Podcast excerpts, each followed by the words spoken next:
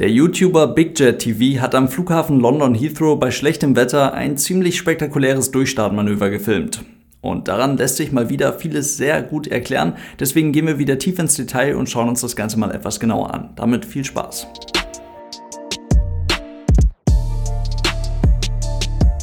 Und damit hallo und ganz herzlich willkommen. Ich hoffe, es geht euch gut. Ganz wichtig, ihr wisst Bescheid, wenn wir uns ein solches Video anschauen, dann machen wir das nicht, um die fliegerische Leistung der Besatzung zu beurteilen und zu bewerten oder um irgendwelche Fehler zu analysieren und der Besatzung anzuhängen. Darum kümmern sich Profis. Wir versuchen ganz einfach zu erkennen, was man aus diesem Video lernen kann und zu erklären, was genau dort passiert ist. Der Flug, den wir da sehen, das ist British Airways 1307 aus Aberdeen. Ein britischer Inlandsflug nach London Heathrow, durchgeführt mit einem A321 Neo. Die Maschine kommt zur Landung auf der Piste 27 rechts in Heathrow rein, Uhrzeit kurz vor 12 Uhr UTC. Da wir seit dem letzten Beitrag als Meta-Profis unterwegs sind, schauen wir uns mal ganz kurz den passenden Wetterbericht dazu an. London Heathrow am 31. Tag des Monats um 11.50 Uhr Zulu. Der Wind weht aus Richtung 320 Grad mit 17 Knoten, das sind umgerechnet etwa 30 Kilometer pro Stunde, in Böen bis zu 27 Knoten, also etwa 50 Kilometer pro Stunde, und die Windrichtung ist variabel zwischen 300 Grad und 20 Grad. Wichtig, denn das deutet auf einen immer wieder drehenden, unruhigen Wind hin. Die Sicht beträgt mehr als 10 Kilometer, es sind keine signifikanten Wolken zu melden und die Temperatur beträgt 8 Grad Celsius, der Taupunkt liegt bei minus 3 Grad Celsius. Der Luftdruck beträgt 1025 Hektopascal und in den nächsten zwei Stunden sind keine signifikanten Änderungen des Wetters zu erwarten. Auf den ersten Blick ist das Wetter in London damit gar nicht mal so schlecht. Die Piste 27 rechts zeigt in Richtung 270 Grad auf der Kompassrose, also in Richtung Westen. Der Wind weht aus Richtung Norden, das heißt zur Landung kommt er dann von vorne rechts. Mit einer leichten Rechnung können wir den böigen Wind aufsplitten in eine Gegenwindkomponente von 17 Knoten und in eine Seitenwindkomponente von 21 Knoten liegt also deutlich unterhalb des Limits für Seitenwindlandung unter ansonsten normalen Bedingungen beim A321 von 38 Knoten.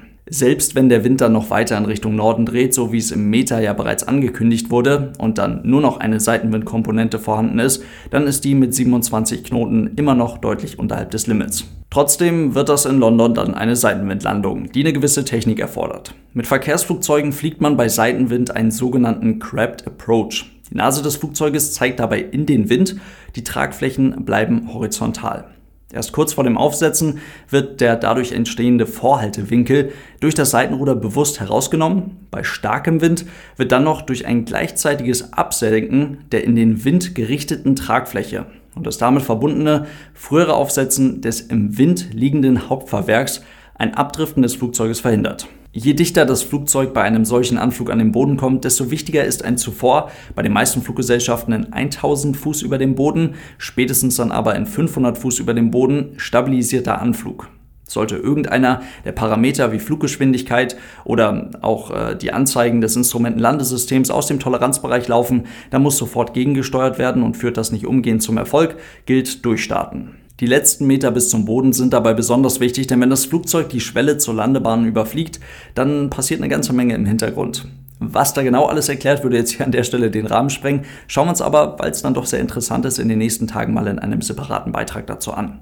Wichtig ist hier jetzt nur, der A320 ist ein Fly-by-Wire gesteuertes Flugzeug mit verschiedenen Betriebsmodi, sogenannten Control Laws.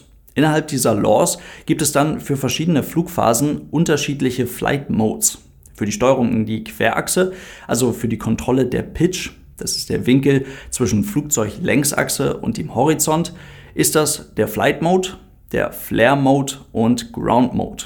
Für die Kontrolle um die Längsachse, also für die Kontrolle der Querruder und Spoiler, gibt es einen solchen Flare Mode nicht. Stattdessen bleibt der Flight Mode bis zum Aufsetzen bestehen und dann wird in 0,5 Sekunden in den Ground Mode gewechselt. Das bedeutet hier dann die direkte Kontrolle über die Ausschläge der Spoiler und Querruder, allerdings das Ganze abhängig von der Geschwindigkeit.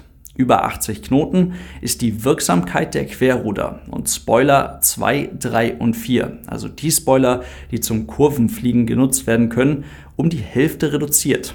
Dafür gibt es auch gute Gründe, allerdings kann das bei einer Landung unter solch böigen Bedingungen durchaus der Knackpunkt sein. War es zum Beispiel auch bei der euch allen wahrscheinlich bekannten Landung des Airbus A320 der Lufthansa in Hamburg. Jetzt schauen wir uns ganz genau an, was hier wirklich passiert ist. Wir sehen das Flugzeug, das wird stabil an die Bahn herangeflogen, abgefangen. Der Wind kommt von rechts, so wie wir es eben besprochen haben. Es wird jetzt also linkes Seitenruder gegeben, um den Vorhaltewinkel in Anführungszeichen rauszutreten und das im Wind liegende Hauptfahrwerk landet zuerst. Also alles gut. Die richtige Technik für eine Landung bei Seitenwind von rechts. Was hier jetzt noch wichtig ist und was wir nicht genau sehen können, wovon ich aber ausgehe, die Schubhebel sollten zu diesem Zeitpunkt bereits im Leerlauf sein. Diese Bedingung in Kombination mit einem Hauptfahrwerk am Boden löst das teilweise Ausfahren der Spoilers auf der Tragflächenoberseite aus. Das hilft der Besatzung, um das Flugzeug zügig sicher auf der Bahn abzusetzen. Das eine Hauptfahrwerk am Boden reicht auch aus, um das Flugzeug in den eben besprochenen Lateral Ground Mode zu bringen. Die Wirksamkeit der Querruder- und Roll-Spoiler, also die Spoiler auf der Tragflächenoberseite, die für das Fliegen von Kurven benutzt werden können, ist nun also um die Hälfte reduziert. Raus aus diesem Lateral Ground Mode kommt das Flugzeug erst, wenn die Nase nach dem Abheben auf mehr als 8 Grad über den Horizont gesetzt wird. Zum Ausfahren der Spoiler kommt es ja aber gar nicht. Das Flugzeug geht, sicherlich aufgrund einer Böe und erneut erhöhtem Auftrieb, wieder in die Luft. An dieser Stelle ein Durchstartmanöver einzuleiten, ist gar nicht unbedingt zwingend nötig, solange eine Landung im Toleranzbereich, also innerhalb der sogenannten Touchdown-Zone, noch möglich ist. Fliegerisch ist das jetzt aber sehr, sehr spannend, denn wenn man sich hier zu diesem Zeitpunkt eben nicht dafür entscheidet, die Landung abzubrechen und das Ganze noch einmal zu probieren, dann verlängert sich die Landung automatisch. Und das Flugzeug befindet sich ganz nebenbei in einem sehr interessanten Energiezustand, denn die eben gekommene positive Böe, die wird auch ziemlich schnell wieder verschwinden, was dafür sorgt, dass der Auftrieb auch wieder reduziert wird. Und das Flugzeug jetzt in diesem Energiezustand mit wahrscheinlich im Leerlauf befindlichen Triebwerken das jetzt nochmal für die Landung abzufangen, das muss ganz bewusst und vorsichtig erfolgen. Das Flugzeug setzt trotz hoher Pitch, also trotz der Tatsache, dass der Pilot die Nase recht weit über den Horizont genommen hat, mit recht hoher Sinkrate auf. Das Hauptfahrwerk befindet sich jetzt vollständig am Boden. Mit Schubhebeln im Leerlauf sind damit die Bedingungen für das volle Ausfahren der Spoiler gegeben. Und wenn man ganz genau hinschaut, die fahren auch aus, klappen aber auch sofort wieder ein. Der Pilot wird die Situation eventuell schon kurz vor dem zweiten Aufsetzen als unsicher erkannt haben und leitet jetzt durch das Schieben der Schubhebel nach vorne in die Toga-Raste, Takeoff und Go-Round, das Durchstartmanöver ein. Und damit sind auch die Bedingungen für die Spoiler nicht mehr erfüllt, deswegen klappen die eben sofort wieder ein. Und so ein Go-Round wird an der Stelle jetzt mit einem solchen Flugzeug tatsächlich ziemlich fummelig. Also es wird immer wieder im Simulator trainiert, aber kann man gar nicht anders sagen, es ist ziemlich fummelig. Denn das Flugzeug ist ziemlich langsam, befindet sich in einem Low-Energy-State. Die Triebwerke im Leerlauf, die brauchen jetzt erstmal ein paar Sekunden, bis sie überhaupt vollen, den vollen Schub liefern können, aber auch bis sie überhaupt einen brauchbaren Schub liefern können. Und dadurch, dass sich das Flugzeug ja jetzt immer noch im Lateral Ground Mode befindet, steht auch hier immer noch nur die halbe Wirkung für die Querruder und die Rollspoiler zur Verfügung. Der Wind hakt jetzt, wahrscheinlich in Form einer weiteren Böe, unter die wieder saubere Tragfläche. Saubere Tragfläche heißt in dem Fall, dass die Spoiler wieder eingeklappt sind, hebt sie an. Ein deutlicher Ausschlag des Höhenruders ist zu sehen. Die Besatzung will das Flugzeug also offensichtlich schnell wieder in die Luft bringen. Die Pitch nimmt zu, Hochspulende Triebwerke unterstützen das. Und bei verlängerten Flugzeugen wie dem A321 ist das ein ziemlich interessanter Moment, denn umgangssprachlich bei voll eingefedertem Fahrwerk reicht bei diesem Flugzeugtyp bereits etwas weniger als 10 Grad Pitch aus, damit das Heck des Flugzeuges den Boden berührt. Es kommt dann zu einem sogenannten Tail Strike. Hier ist schwer zu erkennen, ob das Heck wirklich den Boden berührt hat. Die Maschine wurde nach diesem Flug wieder normal eingesetzt, also eine wirklich ernsthafte Beschädigung wird es nicht gegeben haben. Die hätte dann spätestens die Nachfolgecrew beim Outside-Check, also beim äh, einmal um den Flieger rumlaufen, vor dem nächsten Flug erkannt. Zu hoch genommen wurde die Nase des Flugzeuges hier aber dennoch. Was die Piloten hier zu fliegen hatten, ist gar nicht unbedingt ein normales Durchstartmanöver, sondern viel eher eine sogenannte Bounced Landing Recovery. Die bekommen Pilotinnen und Piloten ganz genau im Simulator beigebracht und es ist auch im Handbuch des Flugzeuges beschrieben, wie man so etwas zu fliegen hat. Die Priorität liegt dabei ganz klar auf der Pitch, auf der Lage des Flugzeuges im Raum.